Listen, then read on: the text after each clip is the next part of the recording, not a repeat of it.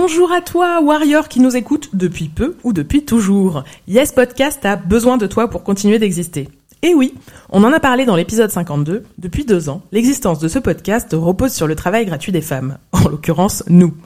Vous êtes plus de 10 000 auditoristes à nous écouter chaque mois. Si vous mettez tous un euro, ça peut nous changer la vie. Et si tu ne peux vraiment pas, n'hésite pas à partager notre appel ou à nous mettre une pluie d'étoiles sur ta plateforme de podcast préférée. Le lien de la cagnotte est en description et sur notre Insta. Elle s'appelle De la force pour les warriors. Dans tous les cas, merci à toi et gros love. Yes! Ever catch yourself eating the same flavorless dinner three days in a row? Dreaming of something better? Well, HelloFresh is your guilt-free dream come true, baby. It's me, Kiki Palmer. Let's wake up those taste buds with hot, juicy pecan-crusted chicken or garlic butter shrimp scampi. Mm. Hello Fresh. Stop dreaming of all the delicious possibilities and dig in at HelloFresh.com. Let's get this dinner party started.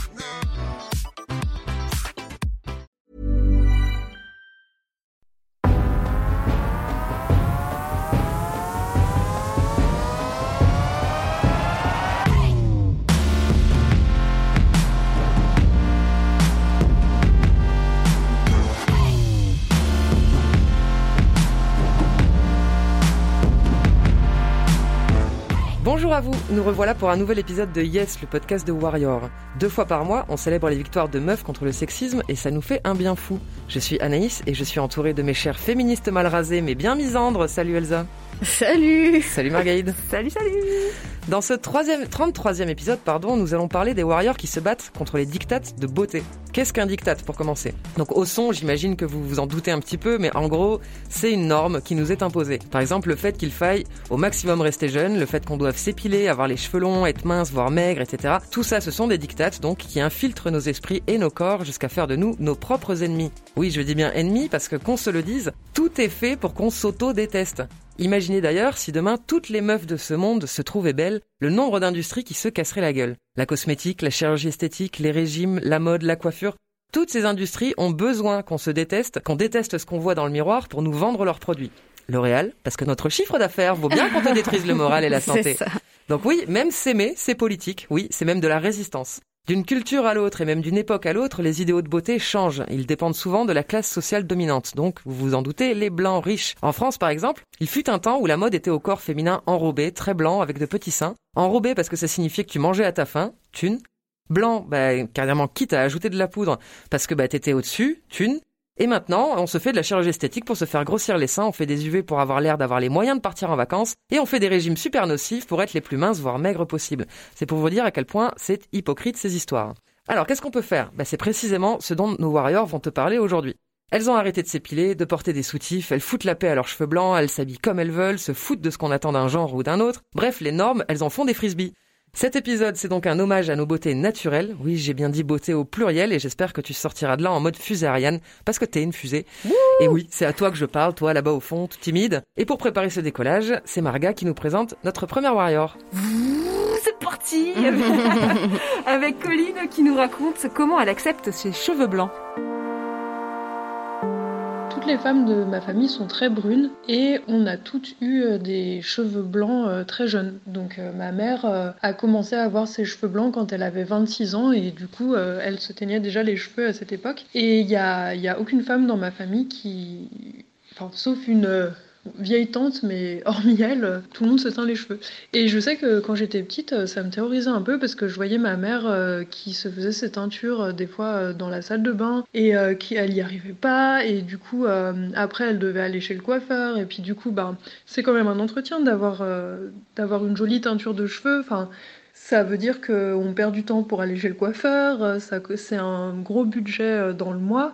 Et je sais que moi, je regardais ça et je me disais, oh là là, ça a l'air vraiment super chiant. Et hum, je pense que j'ai un, un caractère euh, à toujours me dire, je vais choisir la solution qui va être la plus facile. Et je pense que ça, c'est c'est un peu un atout dans la vie pour pas être sensible aux, aux dictates de beauté. Enfin, par exemple, je me maquille pas, pas parce que j'aime pas le maquillage ou que je suis contre pour des raisons, euh, on va dire, militantes, mais simplement parce que je trouve que ça prend trop de temps. Et je trouve que se teindre les cheveux, c'est pareil. En fait, c'est vraiment une prise de tête euh, pénible. Et hum, je sais que je me suis quand même posé la question parce que j'ai les cheveux bouclés et j'avais toujours entendu dire que euh, quand on était brune avec les cheveux bouclés, justement, bah avoir les cheveux blancs, c'était moche parce qu'il y avait toute cette phase où les cheveux vont être poivre et notamment sur des cheveux bouclés par rapport à des cheveux lisses, et ben euh, on est facilement vu comme négligé. Donc c'était un peu une crainte que j'avais, mais finalement euh, j'ai suivi euh, ma tendance de personnalité, on va dire, qui consiste à bah, se laisser paresseusement aller tant qu'il n'y a pas de problème important. Et du coup, là j'ai 31 ans et j'ai pas les cheveux intégralement blancs, mais hum, ils sont euh, parsemés de, mèches blanches, on va dire. Et euh, je me suis rendu compte en fait que c'était pas moche du tout. Euh, ça, ça donne un côté même assez original. Enfin, moi en tout cas, j'aime bien. Du coup, il y a une période de ma vie où j'ai commencé à chercher des, des photos de, femmes qui avaient des cheveux blancs pour avoir un peu des inspirations. Et je me suis rendu compte que c'était très très beau. Et il y avait une phrase dans le livre de Mona Chollet, Sorcière, qui m'a plu, qui disait en gros que le fait d'avoir peu à peu des cheveux blancs, c'est un peu comme une, euh, transformation et que c'est un peu comme d'aller vers un nouveau stade de sa vie où euh, la vie euh, est peut-être plus légère, enfin, où il y a une forme euh, ouais, de légèreté et, du fait de se sentir bien dans sa peau. Et moi, je dis souvent aux gens que, bah voilà, par exemple, je suis très brune, j'aurais jamais pu euh, me faire euh, une teinture pour devenir blond platine, par exemple, parce qu'avec ma couleur de cheveux, ça aurait été trop compliqué. Et pourtant, euh, il y a eu plusieurs moments dans ma vie où je me disais, tiens, euh, si j'étais blonde, à quoi ça ressemblerait? Et finalement, en fait, euh, bah, ma sorte de teinture blonde, bah, je vais finir par l'avoir parce qu'à la fin, j'aurai les cheveux blancs. Et en fait, pour moi, c'est un peu comme une transformation. C'est-à-dire que bah, je vais changer de couleur de cheveux au cours de ma vie. Et ça va se faire de manière naturelle. Et c'est un peu comme une découverte. Enfin, il y a un côté un peu curiosité. Et je pense que au lieu de prendre les cheveux blancs comme euh, la preuve qu'on vieillit, que voilà, on va bientôt mourir, que c'est la décrépitude du corps, etc., on peut aussi le voir comme euh, une transition vers euh, une autre personne qu'on va être et se réjouir de la personne qu'on va devenir. Et moi, je sais que par exemple, le fait d'avoir des cheveux blancs, eh ben, ça éclaircit mon visage et j'ai l'impression que ça le rend bah, limite plus jeune et plus joyeux. Et du coup, ben, je suis contente d'avoir des cheveux blancs. Voilà.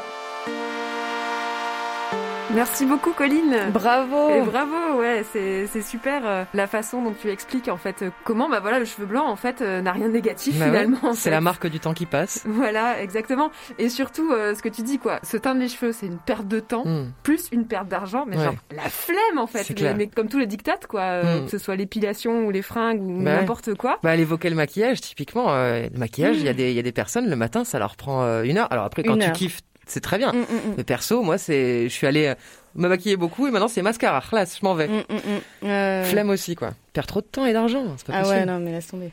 Faudrait faire le calcul en fait de tout, de tout ce que ça nous coûte. Ouais. Je pense qu'on arriverait à plusieurs dizaines de, de milliers d'euros Bah ouais. Clairement. si on mettait tout tout bout à bout. euh. J'ai quelques chiffres que je vous donnerai tout à l'heure. Ah cool. Et même en temps, t'imagines si on te dit, bah, t'as passé un an de ta vie devant le miroir à, à te maquiller, par exemple, tu te dis, putain, c'est un temps que j'aurais dû passer à être dehors, à kiffer, à passer euh, avec d'autres gens ou à s'occuper de toi, vraiment pour des choses qui te font du bien. Après, moi, je blâme pas les gens qui se maquillent, hein, j'ai adoré ça aussi, mais c'est vrai que quand on y réfléchit deux secondes, on se dit, c'est quand même un sacré rituel euh, contraignant, quoi. Moi, je me souviens, il y avait une fille qui m'avait dit, euh, euh, c'est normal que les mecs nous invitent au resto parce qu'ils nous remboursent ce qu'on dépense en, en beauté. Ah. Ouais, sauf qu'a priori, il le voit pas comme ça. Il le voit plutôt comme Ah non, une il le de- pas voilà. comme ça, mais je comprends du point de vue de la meuf qu'elle se dit attends attends attends ça coûte cher tout ça. Donc euh, ouais. Et Colline, elle parle aussi du, du livre de Mona Chollet, euh, Sorcière. Je sais Ouais. pas si vous l'avez lu. En tout cas, je vous, je vous le conseille euh, vraiment. Il est, il est vraiment super intéressant là-dessus, et notamment sur le passage euh, du temps, en fait, sur le sur le corps des femmes. Et euh, donc Colline nous en a signalé euh, quelques extraits. Il y en a un justement. je me suis dit, j'avais envie de partager avec vous. Donc, euh, ce que dit Mona Chollet, c'est le diktat délirant de l'éternelle jeunesse condamne les femmes à vivre dans des faux semblants et la honte Mm. d'être elles-mêmes.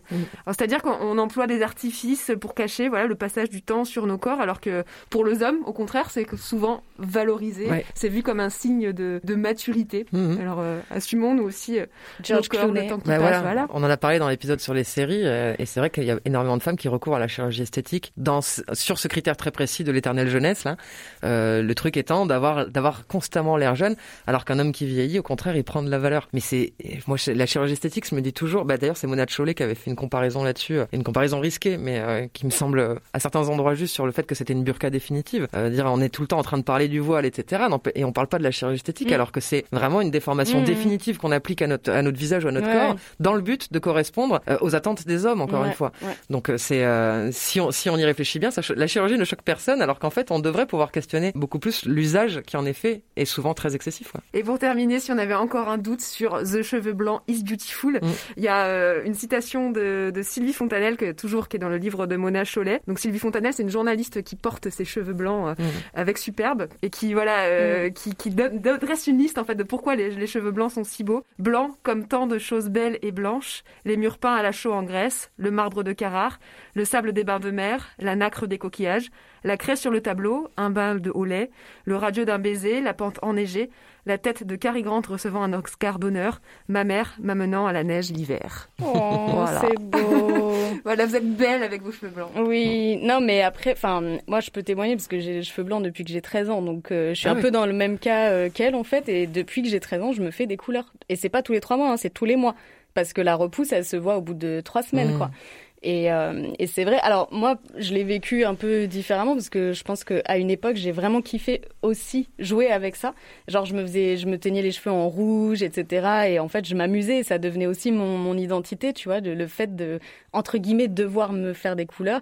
Je l'ai pris comme une opportunité d'être créative avec ça et tout. Mais c'est clair que c'est hyper chiant. Mm. Euh, moi, je dépense euh, quoi 10-15 euros par mois parce que j'achète des couleurs en supermarché. Hein, mais c'est clair que c'est un temps. À chaque fois, j'ai Ouais. trop la flemme de le faire. Euh, Puis rien que 10-15 balles par mois, hein, ça fait Ouais, un... non, mais depuis c'est 13 clair. ans, t'as vu, tu, tu pourrais te faire un... Ouais, non, non, carrément. avec mais parce qu'il y a des gens, euh, il y a des meufs qui le font vraiment chez le coiffeur tous les mois. Ouais, quoi. oui, oui, Et là, alors là, c'est, ça peut être du 200 balles euh, Mhm. direct, quoi. Clairement. Mais c'est vrai que plein de fois, des gens m'ont dit, ah, tu devrais laisser tes cheveux blancs et tout. Et c'est vrai que je me dis, putain, le temps de la repousse. Ouais. Euh, je vais avoir euh, une tête bigou. Euh, ensuite.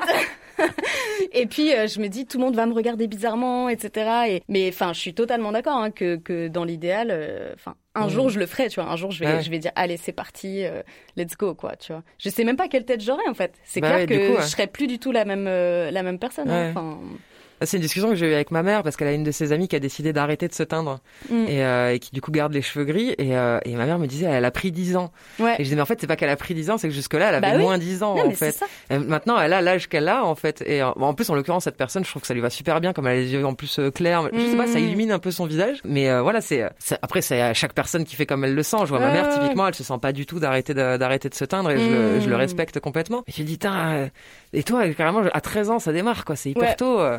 En fait, le truc, c'est que du coup, tu sais que tu vas devoir beaucoup plus affronter le regard Ouais, des ouais. autres, que déjà en tant que femme, c'est assez lourd, euh, et que je me dis, moi, moi, j'ai l'air jeune, Mm. et les gens, ça va forcément les faire bugger. Ouais, si j'ai les cheveux blancs, ils vont se dire, mais attends, c'est bizarre, quoi. Et j'ai la flemme. En fait, j'ai Bah vraiment oui. la flemme Mm. d'affronter ce regard-là tous les jours, parce que je sais que les gens, ils vont me regarder en mode, mais je comprends pas, tu vois, c'est pas logique. Ouais. Et parce que même quand tu t'en fous, on vient te la ramener celle-là. Moi, je sais que je me rappelle encore de la première fois qu'une coiffeuse a trouvé un cheveu blanc sur ma tête. Mm. Elle était, mais genre, elle a hurlé dans le salon. Oh là. Alors après, je pense que elle a une personnalité euh, qui lui appartient, tu vois. Je la connaissais pas, mais, mais vraiment d'un coup, euh, c'était un scandale. Et même limite, elle Oh osait pas me le dire. Et moi, j'étais là, mais qu'est-ce qu'il y a? Elle vient de me trouver un quinfus du crâne. C'est quoi le J'ai trouvé un cheveu blanc. Je dis, mais c'est que ça. Mais calmez-vous, tout va bien.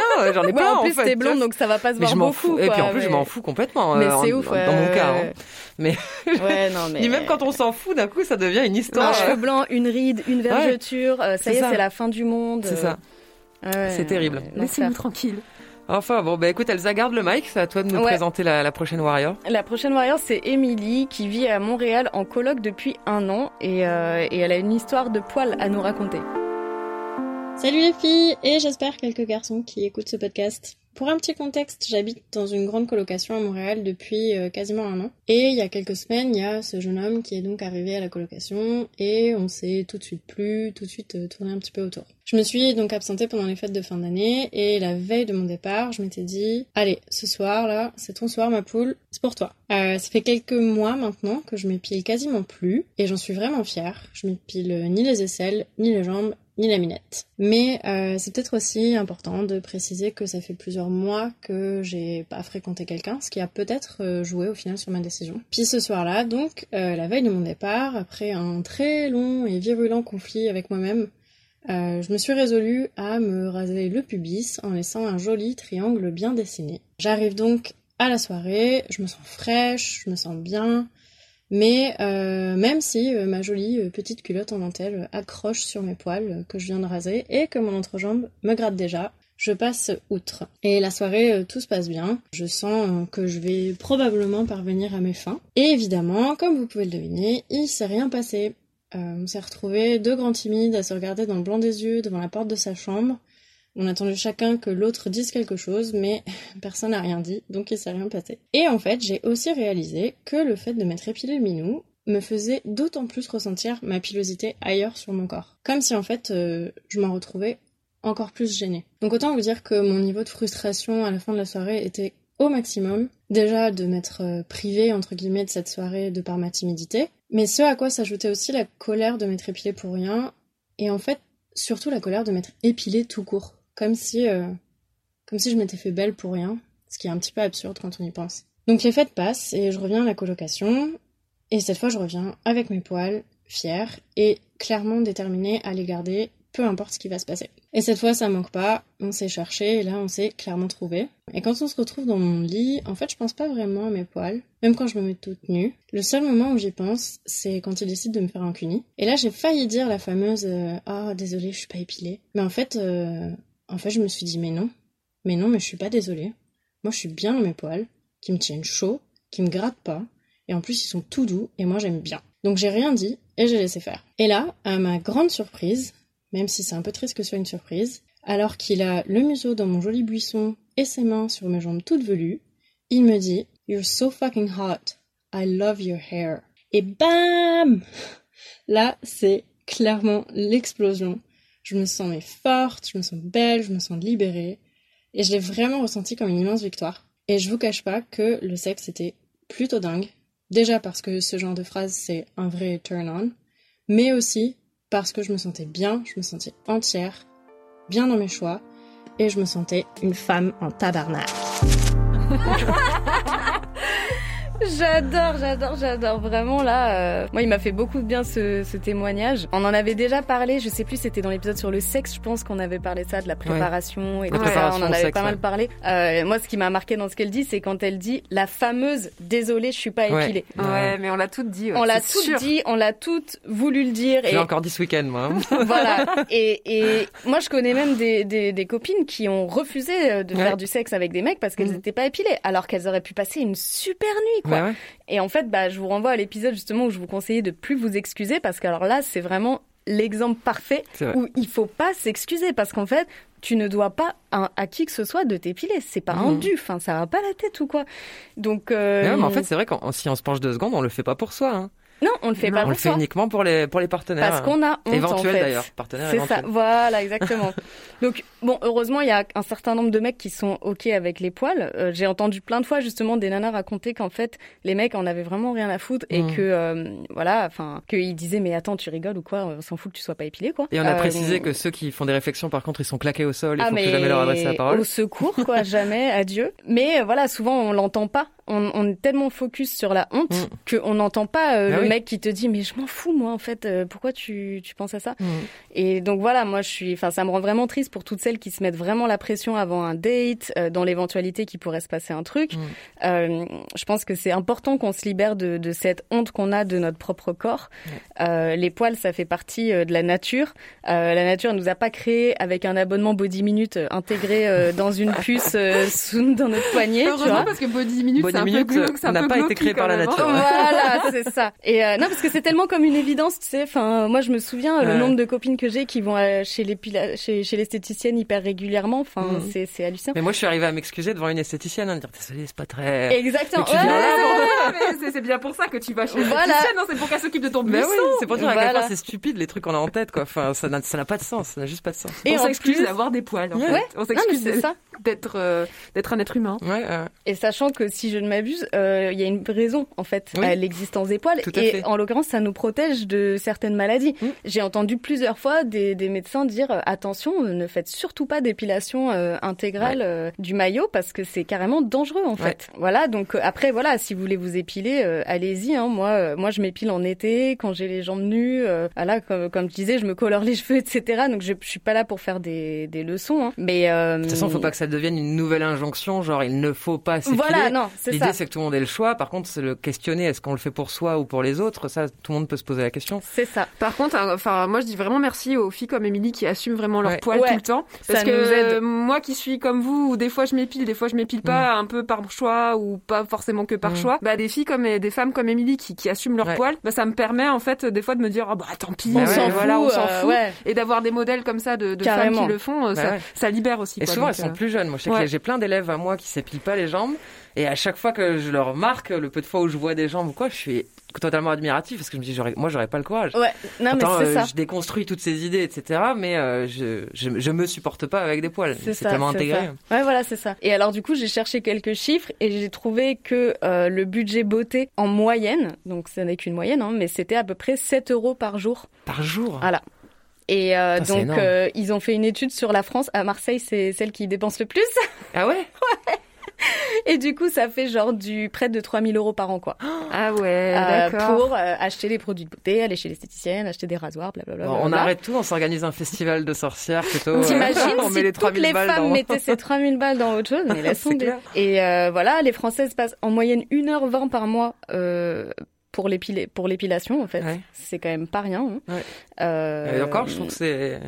Je pense qu'il y en a qui vite beaucoup. fait, hein. il y en c'est a, moyenne, oui, encore une fois, c'est une moyenne, voilà, c'est ça. Et au cours d'une vie, apparemment, si tu t'épiles au rasoir, ça revient à peu près à 5000 euros. Et l'esthéticienne, ça peut aller jusqu'à 40 000 euros. 40 000 En-. Bah en ouais, une vie. Si tu fais tout, si tu maison, fais, ouais. Non, mais on parle souvent des, des coûts de, des tampons, etc., euh, qui peuvent être assez, euh, assez élevés Ouais. aussi. Mais alors, de se dire qu'on peut dépenser 40 000 balles d'esthéticienne en une vie, euh, waouh Effectivement, euh, c'est un, un très bon apport pour, euh, pour s'acheter une maison. Hein, euh. J'ai vu un truc intéressant, là, toutes les marques justement de cosmétiques, esthétiques, etc., qui essaient de toucher les hommes. Il y en a un qui est formidable. Il y a une marque de, donc, de cosmétiques dédiée aux hommes qui, pour faire un, un anti-cerne, l'a appelé War Paint. Que La Ah. fragilité masculine, c'est que pour qu'un mec arrive à se mettre de l'anti-cerne, il faut quoi. dire que c'est de la peinture de guerre, Non, tu vois, mais- surtout pas de l'anti-cerne. Mais c'est quand elle montrait Pépite Sexiste, elle disait si on, les hommes ils se lavent avec du bois. Parce que tu vois les, les trucs de, de gel douche, euh, c'est vrai vraiment. ouais.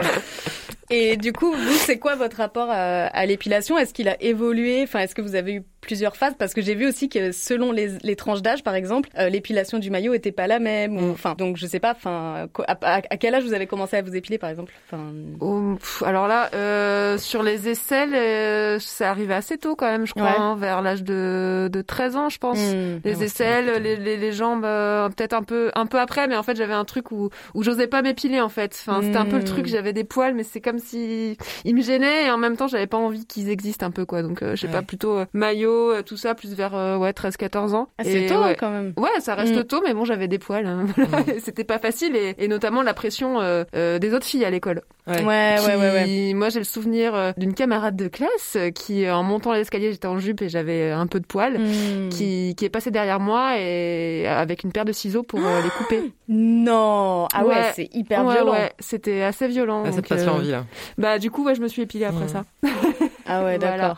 Ouais, moi c'est pareil, c'est un épisode de moquerie qui m'a fait euh, poser la question, en tout cas pour la Ah. première fois. Mais moi j'avais, euh, alors bon, je suis blonde donc c'est pas très visible, mais j'allais tout le temps à la piscine euh, dans, dans mon Mhm. bled là, et euh, un groupe de garçons m'a fait la réflexion. Alors que franchement, fallait se mettre vraiment dans l'angle euh, qui fait que le soleil fait qu'on les voit. Hein, mais je suis rentré chez moi en demandant à ma mère si je pouvais me raser les jambes. Ma mère était dégoûtée, elle était non mais c'est beaucoup trop tôt. Oh là là. Et en fait, quand elle a vu que j'étais vraiment en détresse, mais par rapport euh, parce que je voulais m'intégrer, que je voulais pas qu'on se moque de moi et qu'il y avait Hmm. il y avait déjà suffisamment de raisons en plus de se moquer de moi à l'époque, quoi. Donc euh, pas celle-là en plus. ça suffit. Et du coup, elle m'a laissé faire. Mais euh, mais par contre, effectivement, ça évolue. Et je me rends compte que selon les mecs, des fois, j'ai essayé de faire plaisir. Genre moi, typiquement, je vais jamais chez l'esthéticienne. Je trouve que c'est trop cher pour euh, Ouais, ouais, c'est pour euh, ce genre de choses-là. Enfin, même si leur métier a de la valeur, mais moi, en tout cas, j'ai pas ce budget. Et les, les deux, trois fois où j'y suis allée, c'était à chaque fois pour faire plaisir à un mec. Et genre, j'ai fait une Mm. intégrale. Et en fait, derrière, je me suis chopé des mycoses parce que oui, Bah c'est de ça que ça protège Voilà. en fait les poils. Mm. et donc, euh, et donc, j'ai j'ai arrêté en tout cas de me faire mal parce que j'ai dit ça, je, je veux plus. Donc moi, je me rase. torture. Et je suis toujours très entretenue par contre parce que j'ai du mal à, enfin, sauf quand je suis célibataire. Mais là, je suis avec quelqu'un, je fais gaffe. Mm, mm, mm, Mais après, Ah lui, il fait gaffe aussi. Ça aussi, ça change. Il y a de plus en plus de Oui, mecs qui, oui, euh, oui. qui s'épilent et du coup, j'ai pas l'impression d'être dans un rapport dés- déséquilibré dans la mesure où lui aussi il prend soin de lui. Tu vois. C'est vrai que j'ai remarqué que beaucoup de mecs maintenant euh, se Ouais. taillent un peu Ouais. les poils. euh, Ouais, ouais, ouais. carrément. Et il gagne des centimètres apparemment. Ah oui, c'est vrai, c'est vrai, c'est aussi Des pour ça. Bah oui, du coup, leur, euh, leur bite, elle a l'air plus grosse.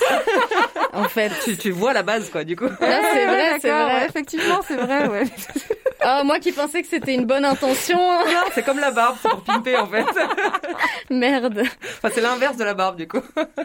Ok, bon, en tout cas, si vous voulez creuser le sujet, il y a plein de comptes Instagram euh, qui parlent de ça. Paye Ouais. ton poil, nos poils, le sens du poil, parlons poil, mal poli. Donc, euh, n'hésitez pas à aller, euh, aller les, les suivre parce que du coup, il y a plein d'informations aussi sur ce sujet et, et de, de punchline et tout, donc c'est assez cool. Yes. Et puis ben on va on va rester sur le sujet du poil d'ailleurs pour voir euh, ben, justement qu'est-ce que ça donne dans le milieu du travail notamment. Et donc euh, c'est Rachel. Rachel elle, témoigne sous un faux nom. Elle a, elle a émis un- le souhait de rester anonyme et veut pas trop qu'on non plus euh, veut pas cribler euh, d'accusations euh, la, la boîte en question. Elle a 31 ans. Elle est en pleine reconversion professionnelle suite justement à un clash avec la boîte dans laquelle elle bossait précédemment. Il s'agit d'une scope donc une société coopérative dont les, les valeurs correspondaient vachement aux siennes. Euh, L'équipe était féminine, bonne ambiance et tout. Donc en fait elle se sentait euh, plutôt chanceuse. Et euh, dans cette boîte elle a elle a réussi à prendre un an euh, de césure entre guillemets. Elle est partie au Canada pendant un an. Et euh, pendant cette année au Canada, bah, elle a pris des décisions sur sa propre façon de vivre et parmi lesquelles arrêter de consommer de la viande, arrêter de s'épiler et ne plus mettre de soutif. À son retour dans la boîte, elle comprend vite que ça va Oh là coincer. là. Elle sera convoquée par les quatre femmes associées, donc les quatre patronnes, qui lui ont dit que ça nuisait à l'image de la boîte. On l'écoute. Elle me demandait de, de ne pas forcément euh, m'épiler de nouveau, euh, mais en fait de cacher mes poils. Donc euh, je- voilà, j'aurais dit, mais ça veut dire que tout le monde peut se mettre en jupe, mais moi je peux pas me mettre en jupe. Ben voilà, en fait, euh, c'était ça. À la fin de ce, de ce rendez-vous, euh, je pars, et là, en fermant la porte, je me dis, ok, en fait, je vais, je vais partir de cette boîte, quoi. Et le soir même, en fait, j'envoie un mail aux, aux quatre chefs, donc aux quatre associés qui sont quatre femmes, en leur disant que je demande une rupture conventionnelle suite à ce rendez-vous euh, du matin parce que euh, je ne me vois pas euh, rentrer dans ce nouveau règlement. Ça cassait totalement l'image que moi j'avais de l'entreprise au niveau de d'une certaine éthique, etc. Enfin, pour moi, ça a été un coup de massue, quoi, ce rendez-vous. une grosse déception, quand même. Puis quatre personnes que moi j'aimais beaucoup, avec certaines on était quasiment des amis, donc ça m'a aussi beaucoup questionné voilà, dans mes relations professionnelles, à me dire oups, mais là en fait c'est pas juste euh, des relations professionnelles que, qui sont en train de s'entacher, c'est aussi des relations amicales. Ça a été quand même euh, très très dur à gérer. Et voilà, et donc je finis mon mail en disant que bah, jusqu'à ce que mon contrat se termine, en tout cas, je ne suivrai pas cette nouvelle règle. Donc euh, voilà, le sachant, qu'elle fasse attention où elle me mettait, si elle voulait pas que face à certains clients, j'apparaisse telle que je suis en fait, euh, et telle que sont toutes les femmes, c'est-à-dire euh, poilue et avec des tétons. J'ai été convoquée une seconde fois euh, pour m'expliquer parce que elles comprenaient pas. Elles m'ont dit voilà, Rachel, tu demandes à partir parce que on ne peut pas te laisser être en jupe et exposer tes poils, c'est ça, c'est vraiment, c'est juste ça. Et je leur ai dit oui, oui, c'est ça, il y, a- ça et la thématique du soutien-gorge, mais en fait pour elles, ce qu'elles me demandaient c'était rien du tout. Du coup, elles m'encourageaient à démissionner quoi ce qu'on m'a dit texto lors de mon premier entretien. Euh, on m'a dit voilà, quand il y a la clim, Rachel, euh, on peut voir tes tétons qui pointent. Eh ben oui, effectivement, euh, quand il fait froid, les tétons des mammifères en fait pointent. Enfin, c'est- des choses on se dit aujourd'hui dans notre société, on n'est plus capable d'accepter ça. Tout de suite, ça devient sexuel, ça devient pas tolérable. Ça, il faut le cacher en fait. Donc que mon collègue homme, il ait des chemises près du corps et qu'on voit ses tétons parfois à travers la, la chemise, pas de souci. Par contre, si c'est une femme, alors là, ça ne passe pas. Et j'avais clairement pas envie d'aller euh, au prud'homme parce que aussi c'était quatre personnes que j'estime énormément en fait, avec qui j'avais énormément de liens. Et, euh, qu'en fait j'aime la boîte. Alors là j'étais très déçue des personnes qui euh, gouvernaient la boîte. Mais pour autant, cette boîte, j'y ai fait de très belles années et j'avais pas envie de lui faire ça quoi. Donc par chance après j'ai su qu'elles acceptaient ma rupture conventionnelle et là ça m'a soulagée. Et je me suis dit, ok, on s'en arrête là. Et puis finalement, euh, en discutant avec une amie qui m'a dit mais tu peux pas t'arrêter là en fait, euh, là c'est quasiment leur donner raison, ton affaire elle va, elle va jamais en fait euh, faire grand bruit et, et, si ça arrive à d'autres personnes comme toi en fait, elles vont chercher des antécédents puis elles trouveront rien. Et c'est vrai que moi dans ma situation je me suis sentie extrêmement seule quoi. Donc elle m'a dit mais écris un article en fait dans, dans le journal. Et donc, pour des raisons militantes, moi j'avais des contacts avec des journalistes. Donc, j'ai envoyé un mail à plusieurs journalistes, et dont Libération, qui m'a répondu positivement et qui m'a proposé donc euh, d'envoyer un témoignage. Ce que j'ai fait, donc mon témoignage euh, est paru. Euh, bien sûr, j'ai un pseudo dans ce témoignage parce que voilà, j'avais envie que la situation soit connue, mais pour autant, j'avais pas envie de les cibler elles et, en fait d'avoir une espèce de vengeance. C'était pas du tout ça le, but. Et là, ça a vraiment soufflé un froid encore plus énorme que ce qu'il y avait par le passé. Donc moi j'ai eu vraiment beaucoup de mal à m'en remettre. Euh, j'ai une grosse période où je dormais très mal, je faisais des cauchemars, j'avais peur de les croiser dans la rue.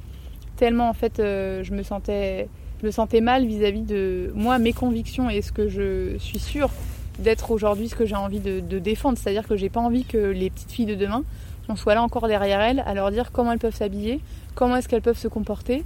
Et, euh, en fait que voilà, notre corps, notre corps est fait de tétons, notre corps est fait de poils, euh, et, en fait pourquoi il faudrait les cacher? Et voilà, et ce truc toujours de dire mais pourquoi chez les hommes ça passe, chez les femmes ça ne passe pas, j'y arrive plus quoi, j'y arrive plus. Et pour autant, euh, j'ai pas regretté cet article, mais j'ai pas regretté non plus ce qui s'est passé parce que ça m'a permis d'en parler ouvertement en fait. Et, et en fait, ça m'a permis d'en discuter avec des, copines et des copains euh, et de leur faire euh, voilà, comprendre à quel point c'était difficile le regard de l'autre quand on est une femme. c'était hyper intéressant en fait d'ouvrir ce, champ de parole.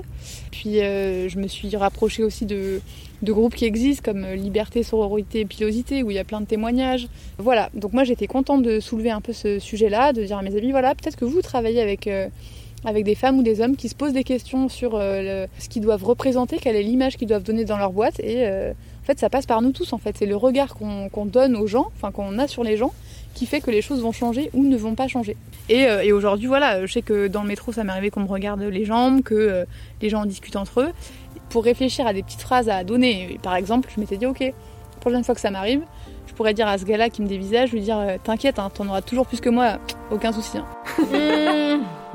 J'aime bien cette réplique. Ouais, ouais, c'est pas, mal. Merci Rachel, je trouvais pas mal de terminer là-dessus, ça donne un peu de d'inspi. Merci beaucoup. Bah déjà en plus pour euh, j'imagine cette histoire elle a dû durer euh, durer une plombe en plus entre les différents rendez-vous etc. Mm. T'as eu le temps de cogiter euh, le, sujet dans tous les sens. Donc bah, bravo d'avoir défendu tes convictions jusqu'au bout et de pas transiger là-dessus. C'est pas du tout évident, encore moins dans le dans le monde du travail avec la dépendance économique que ça génère etc. Donc bon le, le, poil on en a déjà beaucoup parlé donc on va on va, on va peut-être pas revenir dessus mais sur les, les tétons moi je trouve que c'est vraiment parmi les parmi les générateurs d'injonctions contradictoires les plus flagrantes et notamment quand euh, ce débat se trouve euh, autour de l'école où vraiment on enjoint complètement les filles à euh, cacher leur sein dans des soutiens-gorge. par contre, on les enjoint aussi à cacher absolument le soutien-gorge. Dès qu'il y a mmh. s'il y a un, téton, un téton qui dépasse, c'est un problème et s'il y a une bretelle de soutien-gorge, c'est aussi un problème. Donc à part la, la cote de maille, l'armure intégrale, je vois pas ce qui peut régler le problème définitivement en fait. Et du coup, ça nous met dans une confusion constante parce que du coup, on doit cacher mais on doit cacher jusqu'au à l'accessoire qui nous permet de cacher en fait. C'est n'importe quoi. Après, ils disent qu'ils sont anti-voile. Voilà. C'est non mais c'est c'est toujours un délire de si tu déconstruis le truc de toute façon il y a rien qui va. Moi-même ça fait des années que je mets plus de soutif mais au début ça a pas été évident quoi. Je voyais bien euh, et ça m'arrive encore parfois. Euh, de, je suis dans une rue, je vois bien que les gars il, y a plus de femmes autour des nichons quoi. Il y a, plus que les seins qui sont là qui se baladent tout seuls. Mm. Donc c'est vrai que c'est pas forcément évident à assumer. Euh, moi même mm. après quelques années il y a parfois des circonstances dans lesquelles je suis pas à l'aise du coup. Mais par contre c'est tellement plus confortable. J'ai essayé d'en mettre un la semaine dernière parce que j'avais un mm. pull blanc transparent. Au bout de cinq minutes, il a volé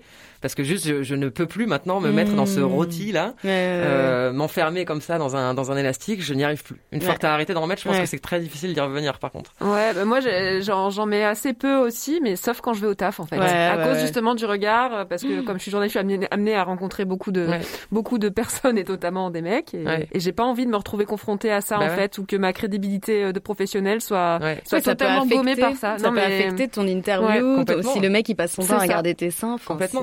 Moi, je sais que j'ai plein. Alors, à l'école, au début, essayé de remettre au moins des brassières. Hmm. Euh, et en fait, j'ai capté que j'avais énormément d'élèves qui mettaient pas de ah, soutif, donc je me disais, ok, bah j'arrête. Et une fois en jury, un des membres du jury qui était avec moi, quand euh, l'élève qui présentait son boulot est parti, il a dit, franchement, euh, pour un jury, elle aurait pu mettre un soutif. le, le, mec, je l'ai oh allumé.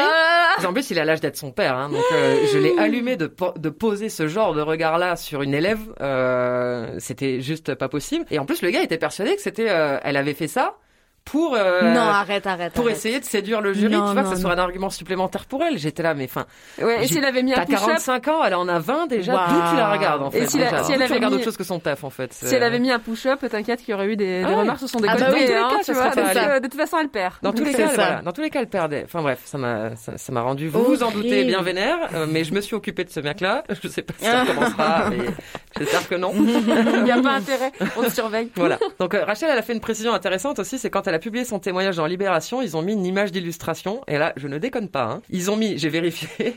euh, D'ailleurs, on vous met le lien de sa- son témoignage dans les, les liens de l'épisode. Ils ont mis une jambe de femme qui tient une cisaille, une Mm. cisaille. Ça fait cette Ouais. taille-là, tu vois. Et elle est en train, en fait, de euh, de tailler son buisson inexistant puisqu'il n'y a évidemment aucun poil sur ses jambes. Donc ça, ça nous rappelle évidemment toutes les pubs pour les règles où c'est du liquide bleu tout bonnement, alors que franchement si t'as du bleu qui te coule entre les jambes, mais fonce voir un gynéco, il y a un vrai problème. Ce n'est pas ça qu'on retrouve Ce dans nos pas normal. Donc, euh, donc voilà. Bon, pour Mm. pour conclure simplement sur l'histoire du poil, euh, Rachel elle a donné quelques conseils qui je pense sont, sont, sont bien à partager pour les personnes qui souhaiteraient arrêter de s'épiler. Donc déjà, bah, elle conseille de s'abonner à des groupes et des pages sur le sujet, comme par exemple Liberté, Sororité, Mm. Pilosité qu'elle a qu'elle a cité. Euh, se rapprocher des personnes de votre entourage qui seront bienveillantes à ce sujet, les personnes avec qui vous pouvez être euh, bah, de vous-même en fait et dont le rega- le- leur regard vous limite pas. Le faire aussi par palier, ça je trouvais ça intéressant de pas se, forcément se lancer euh, d'un coup comme ça. Euh, elle conseille de démarrer l'hiver par exemple, à un moment où on montre moins ses jambes. euh, euh, du coup, on passe du temps aussi chez soi ou éventuellement avec son ou sa conjointe. Euh, mais du coup, nous-mêmes, on peut s'habituer aussi à notre propre regard sur nos, nos jambes nouvellement velues et euh, ne pas en faire des nouvelles injections. Donc, elle explique par exemple qu'elle, elle s'épile les sourcils parce qu'elle préfère et que c'est ok. Donc, qu'on s'épile ou non dans les deux cas, on le fait pour nous-mêmes avant tout. C'est quand on le fait pour les autres que ça vaut le coup de, se- questionner ce qu'on est en train de faire. Voilà, merci Rachel. C'était- Et puis euh, j'espère que ça va mieux et que ta réorientation euh, se déroule comme, euh, comme il faut, que tu vas trouver une boîte dans laquelle ça posera pas de soucis. Margaïde, tu nous présentes notre prochaine warrior. Oui, Mathilde qui a 29 ans. Alors c'est un prénom d'emprunt aussi euh, qu'elle a choisi pour garder son anonymat. Elle habite dans la région lyonnaise, elle est assistante sociale et elle nous raconte comment elle a réussi à se défaire des canons de beauté féminine. Je suis une femme transgenre, donc en transition depuis euh, plus de dix ans maintenant. Et c'est vrai que au début de ma transition, j'étais, euh, j'avais assez peu confiance en moi, même très peu confiance en moi. Je pense comme euh, beaucoup d'autres filles de 18 ans, mais moi en plus, il fallait que que j'accepte le fait d'être née biologiquement garçon, tout en étant déjà une fille. mais, mais voilà, avec, avec un corps de mec. Donc j'ai voulu corriger cela en commençant une transition assez jeune, à 18 ans. Mais forcément, même si les effets ont été relativement rapides, j'étais loin d'être satisfaite de ce à quoi je ressemblais et, je me disais qu'il fallait que j'en fasse mille fois plus que les autres filles pour, pour être légitime en tant que fille, pour, pour aussi peut-être susciter le regard chez, chez les garçons parce que je me disais que j'avais peut- peut-être besoin de, de ce regard-là, de, de, leur, de leur aval pour, pour vraiment me considérer comme une fille je surjouais un petit peu ma féminité, un petit peu beaucoup même, euh, dans, dans ma façon de maquiller, qui était euh, peut-être un peu excessive, dans ma façon de m'habiller, qui était parfois un peu provocante aussi, euh, dès l'apparition, dès que mes seins ont commencé à être un peu visibles. Voilà, je, je faisais péter le, le soutien-gorge push-up, le décolleté. Euh, je, je supportais pas de voir un poil sur mon corps. Euh, donc, euh, je sortais euh, l'épilateur euh, quotidiennement pour ça, parce que, parce que j'en avais besoin, en fait. J'en avais besoin. Et même si j'avais la chance d'avoir ce qu'on appelle un bon passing, c'est-à-dire de, que, que, que les, les gens ne voient pas forcément que je suis, que j'étais transgenre, euh, malgré tout, je, moi, j'avais, j'avais besoin de, continuer à, surjouer cette féminité et à, voilà, à vouloir me, me légitimer en tant que, que, fille. À cette époque-là, j'étais encore une post-adolescente, donc je me disais que, que ça passerait par, par là, quoi. Au départ, je le vivais bien. J'étais un petit peu dans l'euphorie de, de me dire que mon corps changeait, que j'avais des seins, que j'avais des formes de plus en plus féminines et que on m'appelait mademoiselle. C'est pas pour autant que j'ai que j'ai arrêté de, de surjouer cette féminité parce que parce que j'avais toujours cette crainte qu'en devenant moins féminine, eh ben on, se rend compte ben, que j'étais euh, transgenre. Voilà, à l'époque, c'était euh, c'était vraiment une crainte que j'avais et et je me sentais un petit peu insécurisé en fait par rapport à ça. J'ai ben, j'ai rencontré mon, mon, mon copain donc quand j'avais quand j'avais 21 ans. Mon copain avec qui je suis toujours, hein, fait devenu mon mari depuis. Quand on s'est rencontrés, il y a eu bah, il y a eu le moment où il a fallu que je lui annonce que j'étais transgenre, voilà, au moment de, notre, de, notre, de nos premières rencontres. Et, euh, mais quand, on a passé, quand j'ai passé ce stade-là de l'annonce et, et quand j'ai vu que sa réaction était bienveillante et, et que ça changeait finalement pas grand-chose à, à l'image que, que je pouvais représenter à ses vieux, je me suis senti assez rapidement rassuré. Et c'est le regard que qu'il a pu porter sur moi qui m'a fait me sentir femme, qui m'a fait me sentir euh, à peu près belle. et voilà, et c'est vrai que ben, quand on était tous les deux, euh, il me voyait sous, sous mon, plus mauvais jour, on va dire, pas maquillé, euh, habillé un petit peu à l'arrache. Euh, enfin voilà, que j'avais pas forcément, voilà, pas forcément besoin de d'en faire des caisses quand on était au quotidien avec lui. Et je me suis dit, ben, si j'ai pas forcément besoin d'être au top quand je suis avec l'homme que j'aime, j'ai pas non plus forcément besoin de l'aide quand je suis dans la rue, quand je suis euh, en cours. C'est à partir de là que j'ai commencé progressivement à sortir un petit peu de ces dictates, à, me dire que ben que c'est pas grave si j'ai euh, si j'ai un petit peu de poil euh, sur les jambes ou, voilà ou si si ben je, je suis pas je suis pas sapé nickel et et c'est pas grave si je, je sors pas maquillée quoi voilà depuis ben on, est devenus parents. Et donc, c'est vrai que moi, ça m'a beaucoup aidé aussi à, à, me légitimer encore plus en tant que, en tant que femme. Donc, euh, voilà, et encore plus à, du coup, à me dire que c'était un peu dérisoire de, de penser que ma féminité pouvait se résumer à, ma façon de m'habiller, de me maquiller, de m'épiler. Je suis pas opérée, donc euh, voilà, et c'est vrai que ce que je, ça m'arrive d'aller à la piscine ou, à la plage en maillot de bain, donc euh, voilà, même si j'essaye de cacher le mieux possible hein, ce que j'ai entre les jambes. Voilà, il peut arriver que parfois, ben, ça, ça soit pas si bien caché que ça. Et c'est vrai que autant quand, euh, quand j'avais 24, 25, 26 ans, je faisais, je faisais vraiment attention à ça, que rien ne se voit. Maintenant, c'est vrai que je suis beaucoup moins bloqué là-dessus. Et, si quelqu'un remarque ce que j'ai dans ma culotte, euh, à la rigueur, maintenant, ça me passe un petit peu au-dessus. Et donc, tout ça pour dire que euh, à la piscine, euh, donc c'était euh, c'était il y a un, an et demi à peu près. Voilà, j'étais j'étais à la piscine, donc ben, je sors de l'eau, je vais me poser vers ma serviette et j'entends deux, mecs, ah, il devait avoir allé 16-17 ans à peu près, et, et un qui, qui de manière très peu discrète dit regarde et tout, je suis sûr, je suis sûr qu'elle a une a une, une bite en gros. Et, euh, et c'est vrai que voilà, j'ai entendu ricaner. Au bout d'un moment, voilà, au début, je faisais un petit peu comme si rien n'était. Et au bout d'un moment, ben, je me suis retourné, je me suis, je me suis retourné vers eux. Je lui ai dit, je leur ai dit, ben ouais. Et puis si vous la voyez, c'est qu'elle doit être bien plus grosse que la vôtre. Voilà, voilà tout. voilà.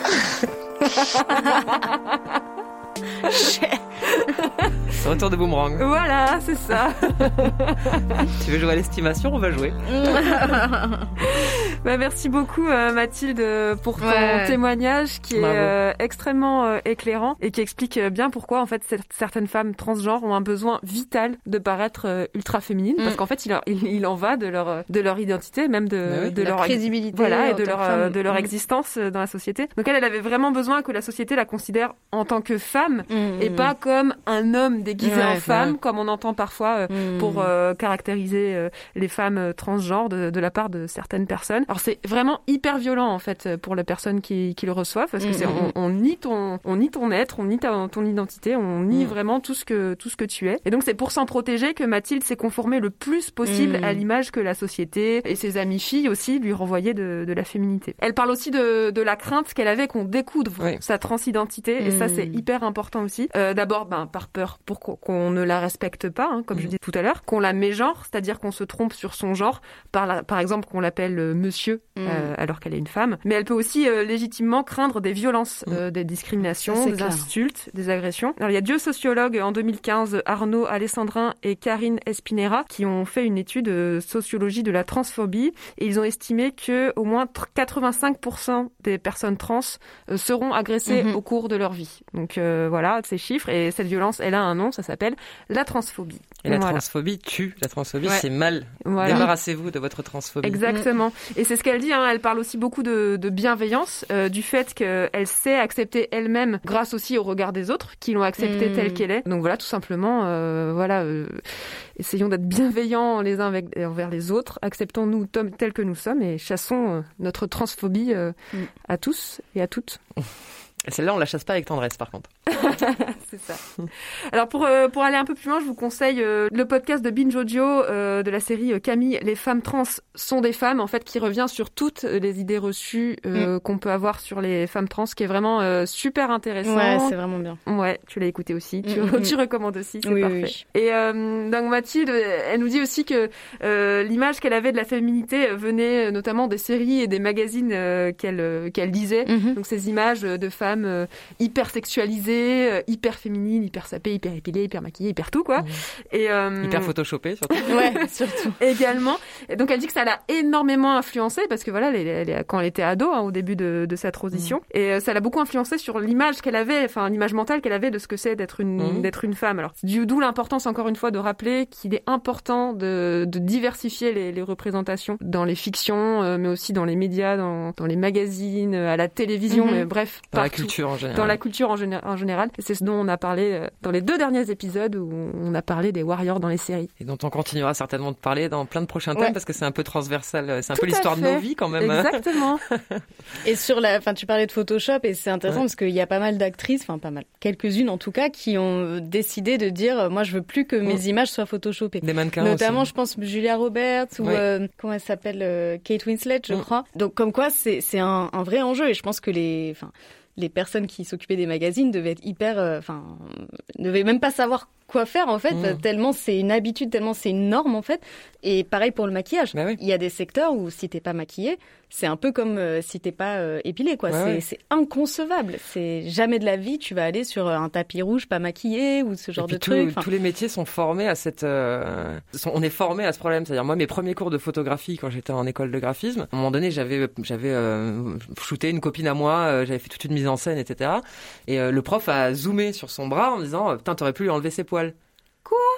Waouh. J'étais là, mais en fait, mais pourquoi je ferais ça Euh, Et pour lui, c'était carrément dégueulasse. Ça pouvait Ah pas être une photo de Ah mode ouais, parce ouais, qu'il y avait encore des poils visibles. Alors qu'en plus, c'était pas, enfin, je veux dire, j'avais pas cadré sur son bras. hein. Euh, La photo, c'était pas son coude, quoi. Mais euh, voilà, on te forme carrément à te débarrasser des poils. Si la personne en a, eh ben, toi, tu apprends à les enlever.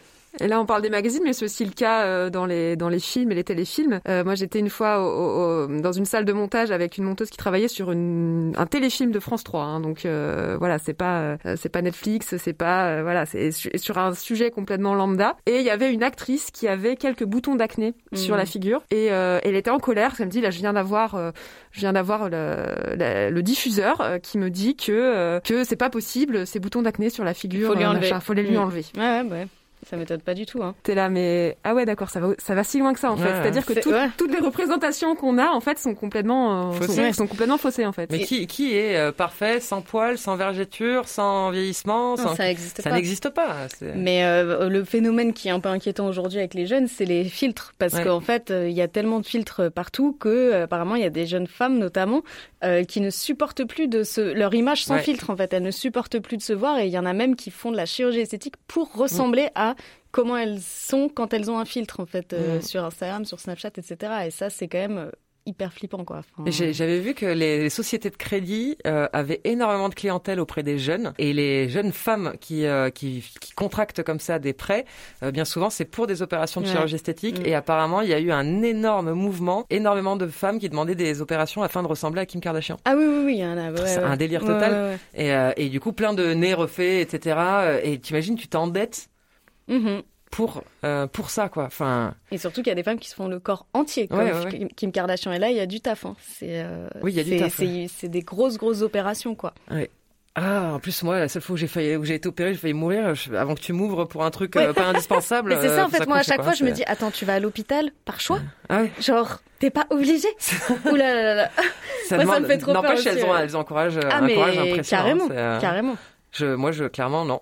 Ça va, merci, je, je reste avec mes dents euh, défoncées, cassées, jaunes, c'est pas grave. Pas de chirurgie dentaire, merci. Bien, bah, du coup, Elsa, tu nous présentes notre dernière warrior, je crois. Yes, on va parler de Romy, enfin, on va laisser parler Romy, euh, qui a 12 ans. Trop chouchou. Euh, Je crois que c'est, bah, est-ce que c'est pas la plus jeune témoin de l'histoire de Yes? Euh, non, on en Non. a eu des plus jeunes Dans pour Warrior Junior, Junior. ouais, Warrior ouais. Junior, on avait eu Adèle 8 ans. Ah, mais voilà. c'est une des plus jeunes en tout cas, et euh, elle écoute Yes, donc euh, ça fait vraiment plaisir. Grave. Euh, et elle est à Montréal, je la laisse raconter. Je voyais dans des émissions, j'écoutais des émissions et je voyais des filles comme ça qui, euh, qui portaient des crop tops et je me disais mais pourquoi? J'avais Un jour je me souviens j'avais demandé à ma mère mais pourquoi est-ce qu'elle porte un crop top comme ça? Même pas J'avais pas utilisé mon crop top mais j'avais dit pourquoi et pourquoi est-ce qu'elle montre son ventre Et ma mère m'avait répondu bah parce qu'elle trouve qu'il est beau et qu'il est plat. Et j'avais regardé mon ventre et j'avais regardé le ventre de la fille et j'ai fait mais mon ventre il est pas du tout plat. Mais là c'était moins pire parce que j'étais plus jeune et que tout le monde avait des ventres plats. Mais quand j'ai commencé par arriver, euh, quand j'ai quand j'ai commencé à être euh, en, sixième année, j'ai vu les autres filles autour de moi qui commençaient à voir leur ventre euh, s'aplatir et tout, et qui commençaient à porter des vêtements, donc voilà, qui, qui mettaient plus en valeur leur, leur corps. Et je me suis rendu compte que moi, bah mon ventre il était pas plat, qu'il était toujours comme ça, et que en fait ça a vraiment co- continué à me complexer. Donc quand je demandais à mes parents pourquoi est-ce que mon ventre il pas plat leur réponse c'était que j'avais encore mon ventre de bébé mais ça marchait pas pour moi. Parce que mes seins et, et mes seins et mes seins ils commençaient à grandir et tout et j'avais des poils et, et je comprenais pas et, j'avais vraiment l'impression d'être euh, bizarre et tout d'être une alien ou je sais pas trop quoi. En tout cas je me sens je me sentais pas bien vraiment et j'ai commencé à porter des... euh, aussi parce que je trouvais ça confortable, mais j'ai commencé à porter des, vêtements longs pour cacher mes fesses aussi, mais surtout pour cacher mon ventre. Et récemment, je suis allée dans une, euh, dans une librairie et j'ai vu une fille de genre 16 ans qui portait un crop top et son ventre, il était pas plat. Et, et je l'ai regardée et je l'ai trouvée méga belle. Et je me suis dit, non mais on peut être belle et avoir un ventre rond. Et là, ça m'a complètement débouché. Beaucoup plus récemment, j'ai fait. euh, euh, je m'ennuyais un petit peu. Alors, j'ai fait, euh, j'ai fait une séance de yoga avec une prof de yoga qui a, qui a un corps vraiment magnifique, que je trouve vraiment, vraiment, vraiment, vraiment magnifique. mais son ventre est pas parfaitement plat. Pas aussi plat que, mettons, dans les trucs de magazine ou les trucs photoshopés et tout. Et je la regardais et je, la trouvais trop belle. Et en fait, ça m'a vachement donné confiance en soi. Je me suis super identifiée à elle. Et en fait, ça m'a fait me rendre compte que bah, c'était pas juste moi, quoi. Que c'était pas moi qui avait un problème, que c'était les que les personnes qui avaient un ventre plat, ben elles avaient pas tout le temps un ventre plat et que si elles avaient un ventre plat, ben c'est parce que bah voilà, elles étaient faites comme ça, mais qu'il y avait plein de personnes comme moi qui n'avaient pas un ventre plat. et ça m'a complètement euh, je sais pas décomplexée et tout.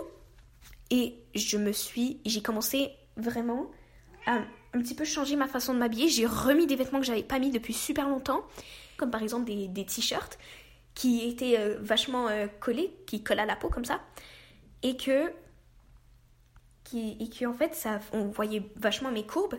Je, je me suis dit eh ben eh ben on s'en fiche en fait. T'as le droit d'avoir un ventre rond. Et en plus là on est tombé euh, en confinement et du coup ça m'a vachement parce que je vais à une école privée donc je peux pas vraiment mettre des vêtements que j'aime. Donc j'ai commencé à mettre des vêtements vraiment que j'avais envie et après j'ai manqué de vêtements du coup c'est ça j'ai commencé à remettre les vêtements que que, que je trouvais qui me faisaient un gros ventre et je me suis rendu compte que c'était pas si pire et que je trouvais que mes seins étaient beaux que j'aimais mes seins et que c'est pas parce que parce que j'avais un truc que j'aimais pas trop que ça voulait dire que ma vie était fichue fallait juste que je m'accepte et maintenant je me sens beaucoup mieux et c'est ma victoire à moi et en fait je suis très contente de l'avoir fait à 12 ans et pas à 60 ans où il serait un petit peu trop tard pour changer les choses. Donc euh, voilà, merci beaucoup pour votre podcast qui me donne, euh, qui me rebooste complètement. Ça me donne envie de tout péter et je me sens, je me sens plus belle grâce à vous. Merci. T'es trop belle, Ah, Romy. Romy Je meurs d'amour pour toi là, franchement, je, je vais pas m'en remettre de ce témoignage quoi. Et j'adore ton expression euh, débouché, donc merci pour ce débouchage en bonne et due forme. Euh, et vraiment bravo, bravo, bravo infiniment et ne, ne change rien, t'es es la meilleure. Et effectivement, c'est trop bien que tu le fasses à, à 12 ans parce Ouais. que je, enfin, le, niveau de réflexion que t'as là à 12 Ouais. ans, euh, moi j'en étais, j'en étais très très loin. Très loin. J'ai fait Clairement. juste le petit correct. Non, c'est pas trop tard si ça nous arrive à 60 ans. C'est bien aussi, c'est Mieux mieux, de s'en que rendre compte à jamais. 60 ans et de kiffer sa life euh, le tout le reste du temps quoi. C'est vrai, Donc, maintenant pas- on vit pas plus longtemps en plus, Ouais. donc euh, on, Il a pas d'âge pour se peut faire du bien et se sentir bien. Crop top à 60 ans, Je vois pas où est le problème. C'est clair. Mais oui, oui, enfin, ce dont tu parles, la pression au ventre plat, enfin, moi, je l'ai ressenti euh, toute ma vie, je pense. Je pense que vraiment énormément de femmes en, en souffrent, en fait, et du coup, euh, font des régimes, font des abdos, quitte à aller vraiment contre sa morphologie, à, ne plus rien bouffer, alors que, enfin, les femmes qui ont vraiment un ventre plat, plat, plat, naturellement, c'est très rare en réalité. Enfin, et, euh, et, je crois qu'elle parle d'un truc euh, à un moment dont, enfin, que j'ai déjà vu pas mal de fois sur Instagram, où en fait des influenceuses montrent un peu le avant-après, enfin, où en fait elles font une photo et elles prennent exactement la même pose, mais avec leur ventre relâché. Et euh, alors des fois c'est des femmes qui ont eu des enfants, des fois pas forcément, mais juste pour montrer qu'en fait quand tu tu tends ton ventre et que tu voilà tu tu tends tes muscles, il peut avoir l'air hyper plat, alors qu'en fait euh, le reste du temps si tu le relâches, euh, il peut être hyper gonflé, etc. Ou après manger, enfin bon Mhm. bref. Et, et c'est aussi le genre de choses qui montrent que le, le fantasme du ventre plat, enfin c'est un mythe en fait. Hein. Et quand on parle des Kardashians, etc. Il y a y a beaucoup de femmes comme ça qui se font de la chirurgie esthétique pour avoir un ventre plat euh, qui bouge plus en fait. Hein. Enfin bon bien sûr euh, si si elles, elles grossissent beaucoup ça va faire une différence, mais enfin c'est c'est entre guillemets c'est de la triche. Ça existe quasiment pas en fait ce type de ventre. euh. Donc euh, donc déjà c'est illusoire d'avoir ça comme euh, comme objectif quoi. Mais Et, moi, ce qui euh, me choque surtout, c'est le, c'est le niveau euh, de, de pression qu'elle se met à son âge, en fait, Ah ouais, sur non, le mais ventre. carrément. Et après, en même temps, ça me rappelle moi quand j'avais son Ah âge oui, aussi, oui. j'étais archi complexée par mon par mon bidon en fait, et, euh, Et j'ai mis énormément de temps à, à l'accepter. Enfin, je Mm. pense, euh, moi, c'est, moi, c'est pas à 12 ans quoi que je me suis acceptée. Pas euh, du Romy. tout, moi, c'est plutôt tout. à l'âge de 20 ans quoi. Ah, mais Donc, moi euh, c'est toujours pas fini. Ah ouais, hein. moi, c'est Ouais, toujours pas ça. fini. Hein. Absolument pas fini. Mais, Clairement. euh, mais c'est dingue. Enfin, comment est-ce qu'on en arrive à ce que des, des gamines de 10, 11, 12 ans en soient, en soient là, quoi, à se dire ah non non, moi je peux pas m'habiller comme je veux parce que j'ai un, parce que j'ai Mhm. du ventre, quoi. Enfin, Ouais. c'est hallucinant, quoi. Et dans le genre, euh, un film feel good par rapport à ça, c'est euh, Little Miss Sunshine. Euh, elle m'a Oui. vraiment fait penser au personnage de, de la petite fille qui fait des concours de beauté alors qu'elle correspond pas au, au canon, euh, voilà. Et euh, bon, déjà des concours de beauté pour des enfants, c'est quand même euh, Déjà. un concept, quoi. Ouais. Euh, mais c'est très drôle et ça fait ça fait beaucoup de bien, je trouve. Et après sur le sujet des vêtements, parce que ça parle aussi des, des vêtements. Enfin, elle parle beaucoup de vêtements. Euh, bah, comme pour tous les secteurs de la vie, on manque pas d'injonctions euh, contradictoires quand il s'agit de la mode. hein. Et euh, en tant que femme, on a globalement plus de choix de variété de vêtements euh, que les hommes. Et moi, j'adore passer de la mini-jupe à la salopette, euh, ok. Mais est-ce que c'est vraiment, vraiment des choix? Euh, Parce que, par exemple, moi, je trouve qu'on nous dit qu'à la fois, on doit être sexy, mais pas trop, sinon on doit, on va se faire violer. Euh, on doit avoir un style hyper affirmé euh, qui serait le reflet de notre personnalité, euh, montrer qui on est à travers nos vêtements, etc. On n'arrête pas de voir des slogans genre be yourself, euh, etc. Mais quand on a un style un peu hors cadre, euh, réellement créatif ou qui représente vraiment notre personnalité, alors là il faut être prête à se prendre des réflexions, euh, comme on peut le voir euh, dans, dans son témoignage, quoi. Et moi je me souviens euh, d'un ex qui m'avait dit que euh, ma- une salopette que je portais était trop large, alors que bah je l'avais choisie comme ça. J'avais conscience de, de, de, de la taille qu'elle faisait. Et en fait, euh, ça me fait rire parce que bon, déjà lui, c'était clairement pas un exemple en termes de mode. Mais euh, en plus, enfin, souvent, c'est ça peut être des mecs qui se disent pro-féministes, etc., euh, qui vont vous dire ah oui, mais tu sais, euh, t'es pas obligé de t'épiler pour moi, euh, Hmm. ou euh, tu sais, je m'en fous hein, que tu portes des talons. Ah bah merci, enfin super, tu sais, je t'ai pas demandé. Ouais, voilà. et, et qui vont quand même te rappeler à l'ordre gentiment si t'as le malheur de te saper de façon un peu trop masculine en Hmm. fait, Euh, et donc pas assez hétéronormé quoi. Donc voilà, hein, l'hétéropatriarcat, ça fout la flemme comme d'hab. C'est ça. Faut surtout montrer que tu es disponible sexuellement, mais Voilà. sans trop en faire quand même, hein, Voilà. parce que je suis pas vulgaire non plus, hein. C'est ça, c'est Il ça. faut qu'il ait l'impression que tu n'es disponible qu'à pour lui. Voilà. Surtout pas pour les autres. C'est ça. Et du coup, vous, c'est quoi votre rapport euh, à ça, aux vêtements? Est-ce que vous dépensez beaucoup d'argent là-dedans? Vinted, pas Vinted euh, Moi, j'ai Vinted, puis ça m'a fatigué parce qu'avec la boutique à côté, c'est bon. Euh, envoyer des colis, c'est au bout d'un moment, j'en peux plus. Mais par contre, ouais, je suis très branché fringue parce que euh, moi, j'ai bah déjà, j'ai pas eu de thune pendant longtemps, donc euh, la fringue, ça a plutôt été une contrainte qu'autre chose. Euh, Mhm. J'achetais pas vraiment ce que je voulais, j'avais pas le look que je voulais. J'étais un peu fru- frustré pendant très longtemps de ça. Donc quand j'ai eu les moyens, je me suis euh, vachement plus amusé avec les fringues et surtout, j'ai appris à avoir un peu ce qui correspond à ma morphologie parce qu'en Mhm. fait, euh, il y, a, il y, a, il y a des fringues pour à peu près tous les corps et du coup, selon, bah, justement, c'est exactement ce qu'elle disait. Moi, pareil, je kiffe mes seins, par exemple. Je, je trouve que c'est la plus belle partie de mon corps, donc je vois pas pourquoi je les cacherais. Donc du coup, bah, j'ai commencé à me dire, bah, si je mettais des, des trucs un peu ouverts, des chemises ouvertes, Mhm. etc. euh, pareil, j'ai pas trop de taille, donc bah, taille haute, bam, ça me ça me scintille un petit peu et du coup, euh, voilà, je cherche les fringues qui font que je me Mhm. trouve jolie. Mais c'est vraiment Autant, ouais, je, je vais être honnête, hein, le regard des hommes est, est- reste, reste important, particulièrement mon mec, quoi. Mais au fur et à mesure, la, la- ça s'équilibre de plus en plus. J'ai envie de moi me trouver Ouais, belle dans le ouais, miroir, ouais, en fait, et de moins en Mm, moins mm, les autres. Et à chaque fois, ça marche à tous les coups. On le sait, hein, quand on se trouve, euh, quand on arrive à avoir un petit regain, il y a des jours où on se sent joli. Bah, ces jours-là, euh, tout va mieux, le sexe est meilleur, tout est, euh, tout est mieux. Donc, je pense qu'il faut avant tout qu'on apprenne à s'aimer, ce qui est extrêmement difficile. Je ne sais pas faire. hein.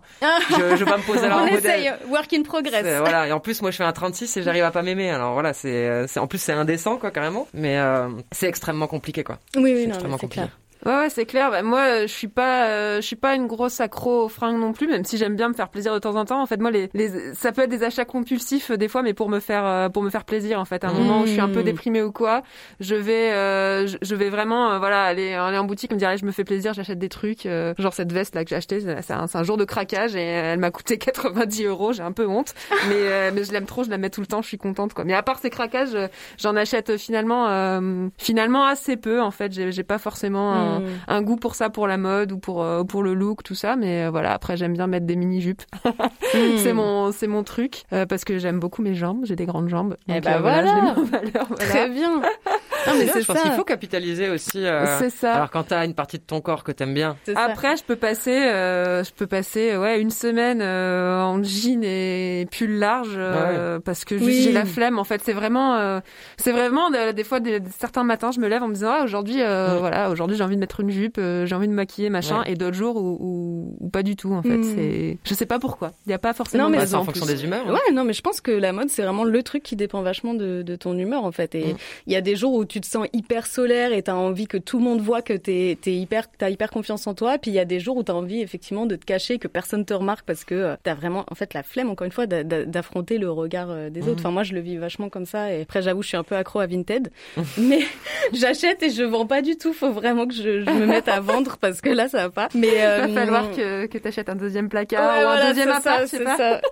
Et, euh, et sinon, en termes de référence, enfin, pour ceux qui ou celles qui connaissent pas, euh, Miroir Miroir, le podcast de Jennifer Padjemi, qui est qui était chez Binge Audio, qui a arrêté, mais il y a pas mal d'épisodes, Mm. euh, parle beaucoup beaucoup de ça, de l'image de soi et de la mode, de son rapport à la mode, et, et qui, enfin, ça montre aussi que tout est, rien n'est neutre en fait. Hein, Mm. Euh, la mode, c'est toujours très situé historiquement, socialement, etc. Ouais. Donc euh, voilà. Et euh, du coup, maintenant, on va passer au self care. Tudum. Alors, du coup, encore, on aime trop, on a trop aimé le tribunal misandre, euh, Ouais. donc on va, on va remettre ça. On va le faire à chaque fois. je crois. Voilà. On s'est dit qu'on allait répondre un peu aux remarques débiles que les mecs nous font euh, par rapport à tous ces, tous ces sujets qu'on a abordés. Donc, par exemple, le type qui te dit que les poils te dégoûtent. Alors euh, moi, je laisserai répondre euh, la chanteuse Mara, par exemple. Tu parles trop. Chut. Foufoune dans ta bouche. Sous le bureau. Chut. Foufoune dans ta bouche. Foufoune dans ta bouche. J'adore Mara. Génial. Euh, alors, le mec, il te fait une réflexion sur tes cheveux blancs. Moi, je dirais qu'il pourrait être condamné à se faire arracher ses cheveux blancs un par un jusqu'à ce qu'il ne lui en reste plus un, et c'est-à-dire euh, plus un seul cheveu en fonction de quand il aura des cheveux blancs, parce que toi aussi t'en as des cheveux blancs, mon mec. Enfin, il me Très semble. bonne Et idée. si c'est un mec chauve qui fait la réflexion, on fait comment On s'occupe des sourcils? Ah Oh, ben on lui trouvera d'autres poils. Les poils euh, de couilles, les poils de couilles. Ouais, Oui. Oui, très bien. Oui, oui je pensais même encore. À la on peut commencer par celle-là directement. j'avoue. À la pince à épiler, évidemment. Alors, très bien. Le mec qui te fait une remarque sur les tétons qui pointent. Bah, moi, je propose qu'on lui explique qu'en fait, c'est des lasertites. Qu'à la prochaine réflexion, mes tétons vont le transformer en pied de table parce que les pieds de table, eux, ils me foutent la paix. Ah bah très bien. Je l'ai très mal dit. J'adore. Non, non, mais c'est très bien, c'est parfait. Euh, le mec qui te dit, t'es plus belle quand tu souris. hein. Alors ça, c'est vraiment le truc qui m'énerve. Donc je dirais opération de chirurgie esthétique des zygomatiques pour l'obliger à aborder 7 jours sur 7 et 24 heures sur 24 un sourire ultra bright, vous voyez, genre euh, Ken. Colgate. Ouais. Colgate ou Ken de Ken et Barbie, tu vois, la, la poupée mannequin là. Il y a aussi le, le la version Broad City euh, où en fait euh, deux deux nanas elles font elles font deux doigts d'honneur et elles et elles le mettent sur leur euh, sur leur bouche, enfin sur leur coin de leur bouche euh, en Mm. faisant un grand sourire au mec. Tu peux aussi avec un bout de scotch te mettre à te scotcher Ah la oui bouche pour sourire et te balader toute la journée comme ça au taf. Tu vois. Ah bah il m'a dit de sourire alors. euh, C'est ça. Et hum, parce que même quand tu t'habilles de façon hyper féminine, il y a encore un problème. On va te dire par exemple, oh là, t'as pas un peu froid pied comme ça? Hein Ah ah, bah non. ah, ah. Alors là, je lui mets direct des glaçons dans le slip. Et là, ça va, toi T'as pas froid là? Ah parfait, parfait, j'adore. ok, bah écoute, bon tribunal aujourd'hui. Hein. On l'a pas fait participatif cette fois. On verra pour les prochains les prochaines thématiques. Ouais. Mais en tout cas, on a ouais, on a bien kiffé la dernière fois, donc on va essayer de on va essayer de développer un petit peu ça. Bien, bah, c'est la fin de cet épisode spécial Warrior contre les dictates de beauté. On espère que ça a boosté ton estime de toi et si c'est pas le cas, que ça t'a au moins un petit peu rassuré. On remercie nos Warriors, donc merci à Rachel, Mathilde, Émilie, Colline et Romy. Merci beaucoup d'avoir partagé avec nous bah, vos luttes et votre flamboyance surtout. Dans le prochain épisode, on va parler de grossophobie. Ça nous permettra de prolonger un petit peu la thématique d'aujourd'hui, mais sur des questions encore plus spécifiques du coup. Vu que tu nous écoutes, tu te doutes que ces normes et injonctions sont d'autant plus violentes à l'encontre des personnes qui sont grosses. On y consacrera donc un épisode complet parce qu'il y a beaucoup à dire et surtout beaucoup à combattre. Cet épisode sera donc consacré aux personnes grosses surtout et à leurs alliés un peu aussi, mais surtout aux personnes concernées. Donc, si tu te kiffes dans ton 56, que t'as donné une bonne leçon à un ou une soignante qui te faisait des sales réflexions, bref, si t'as des victoires contre la grossophobie à ton actif, raconte-nous tout. On veut tout savoir. Tu peux donc d'ores et déjà nous écrire ou nous envoyer un petit audio de 3-4 minutes environ à warriors at yespodcast.fr. On veut tout savoir. On remercie notre label marseillais, Popcast, ainsi que Radio Grenouille qui nous accueille dans son studio. Pour connaître les prochains appels à témoignages, tu peux nous suivre sur tous les réseaux sociaux, Facebook, Twitter et Instagram. Tu peux aussi nous écouter et partager nos épisodes depuis n'importe quelle application de podcast. On se retrouve très bientôt, dans deux semaines, pour un nouvel épisode bonus. Et d'ici là, n'oublie pas, t'es belle, t'es beau, t'es bello. C'est ton corps, c'est ton visage, c'est tes choix. Nos poings sont levés autour de toi, que tu te kiffes ou que tu te détestes, tu le sais, meuf, t'es warrior. Yes!